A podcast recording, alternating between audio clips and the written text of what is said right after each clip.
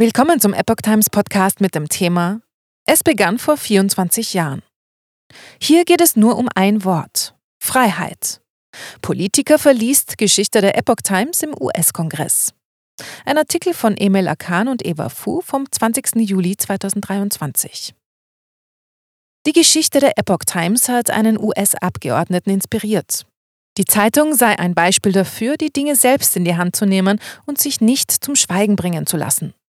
Es sei an der Zeit, genau das zu tun, nur so können wir als freie Nation überleben. Der amerikanische Abgeordnete Ralph Norman sprach am 13. Juli im Repräsentantenhaus über die Ursprünge der Epoch Times und die Mission der Zeitung. Trotz Verfolgung und Repressalien durch die Kommunistische Partei Chinas unzensierte Informationen für Leser in aller Welt bereitzustellen. Norman begann seine Rede mit der Geschichte von John Tang, dem Gründer der Publikation, der 1999 an der Technischen Hochschule Georgia einen Doktortitel in Physik anstrebte, bis er durch eine unerwartete Wendung der Ereignisse beschloss, eine Zeitung zu gründen.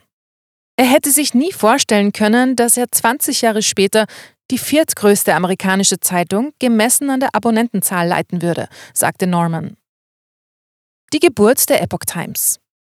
Am 20. Juli 1999, genau vor 24 Jahren, startete die Kommunistische Partei Chinas eine brutale Kampagne gegen die spirituelle Kultivierungsschule Falun Gong. Sie besteht aus meditativen Übungen und einer anleitenden Lehre, die auf den Grundsätzen der Wahrhaftigkeit, des Mitgefühls und der Toleranz beruht. Schätzungsweise 70 bis 100 Millionen Chinesen praktizierten zu dieser Zeit Falun Gong. Die Kommunistische Partei Chinas betrachtete die Popularität der Praxis als Bedrohung für ihre Macht, obwohl Falun Gong unpolitisch und friedlich ist. Sie versuchte, Falun Gong in Verruf zu bringen, indem sie staatliche Medien nutzte, um ununterbrochen Hasspropaganda gegen die friedliche Gruppe zu verbreiten, mit dem Ziel, die Verfolgung zu rechtfertigen, so Norman. Tang, der in die USA ausgewandert war, beobachtete aus der Ferne mit Entsetzen, wie Freunde von ihm in China wegen ihres Glaubens verfolgt wurden, während westliche Medien die Propaganda der kommunistischen Partei abschrieben. Tang fühlte sich gezwungen, etwas zu unternehmen, sagte Norman. Ohne jegliche Erfahrung oder Ressourcen gründete Tang in seinem Keller in Atlanta die chinesischsprachige Ausgabe der Epoch Times, Da Yuan. Tangs Ziel war es, unzensierte Informationen nicht nur für die Menschen in China, sondern auch für alle Menschen weltweit bereitzustellen. Schon bald gaben andere Amerikaner chinesischer Herkunft, auch solche mit höheren Abschlüssen, ihre gut bezahlte Arbeit und Karriere auf, um sich Tang bei diesem scheinbar unmöglichen Unterfangen anzuschließen, so der Abgeordnete weiter. China-Reporter gingen in den Untergrund. Der Kongressabgeordnete sprach weiter über die erste Reportergruppe der Zeitung, die im Jahr 2000 in China gegründet wurde und hauptsächlich über Menschenrechtsverletzungen der Kommunistischen Partei Chinas berichtete. Die unabhängige Berichterstattung über solch sensible Themen war der Kommunistischen Partei Chinas nicht recht, die versuchte, alle unliebsamen Informationen zu zensieren. Innerhalb weniger Monate führte die chinesische Polizei Razzien in der Redaktion durch und verhaftete alle Reporter und Redakteure. Einige von ihnen wurden zu harten Strafen verurteilt und gefoltert, erzählte der Abgeordnete. Die beiden Epoch Times-Mitarbeiter Zhang Yuhui und She Xiaoping wurden jeweils zu zehn Jahren Gefängnis verurteilt. Das China-Geschäft der Epoch Times ging in den Untergrund. Trotz des Rückschlags florierte die chinesische Ausgabe außerhalb Chinas und wurde mit Millionen Lesern zur führenden Webseite für aktuelle und unabhängige China-Nachrichten. Heute erreicht die gedruckte Zeitung Leser in mehr als 30 Ländern weltweit, darunter auch in den Vereinigten Staaten. Viele Chinesen umgehen die Internet-Firewall der KPC und greifen täglich auf die Webseite der Epoch Times zu.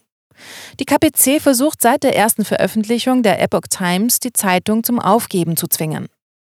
Die Partei hat die Anzeigenkunden der Zeitung bedroht, unaufhörliche Cyberangriffe gestartet und Verwandte von Mitarbeitern in China bedroht, sagte Norman. Schikanen sind nicht auf China beschränkt.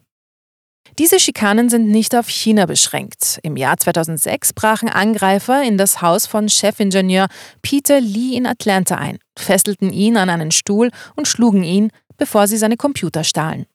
In Hongkong setzten Angreifer im Jahr 2019 die Druckmaschine der Zeitung in Brand. Im Jahr 2021 stürmten bewaffnete Männer das Gebäude und zertrümmerten die Druckmaschinen mit Vorschlaghämmern.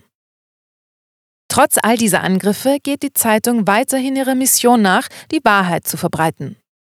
Die Epoch Times spielte auch eine wichtige Rolle bei der Initiierung der Tuidang-Bewegung, Austritt aus der KPC, so Norman. Die Veröffentlichung der Epoch Times-Serie Neun Kommentare zur Kommunistischen Partei ist eine systematische Analyse der KPC seit ihrem Entstehen und zeigt das wahre Wesen der Partei. Infolgedessen haben sich mehr als 410 Millionen Chinesen von der KPC und den ihr angeschlossenen Organisationen öffentlich distanziert.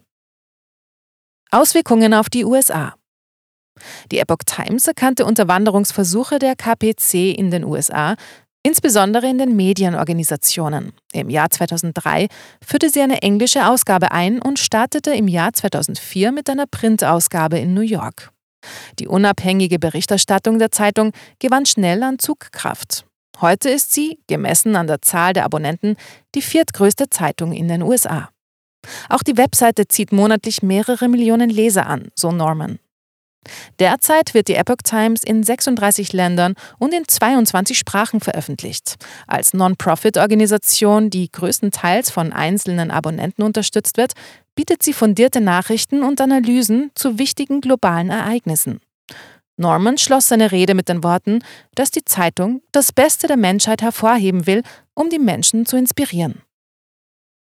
Jeder andere hätte aufgegeben, hier geht es nur um ein Wort Freiheit, sagte er.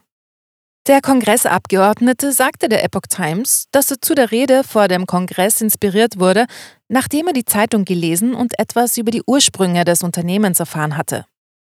Die Epoch Times steht für Freiheit, sagte Norman. Sie ist ein Beispiel dafür, die Dinge selbst in die Hand zu nehmen, eine Stimme zu sein und sich nicht zum Schweigen bringen zu lassen. Jeder andere hätte aufgegeben, wenn bei ihm eine Hausdurchsuchung stattgefunden hätte oder man gefoltert worden wäre.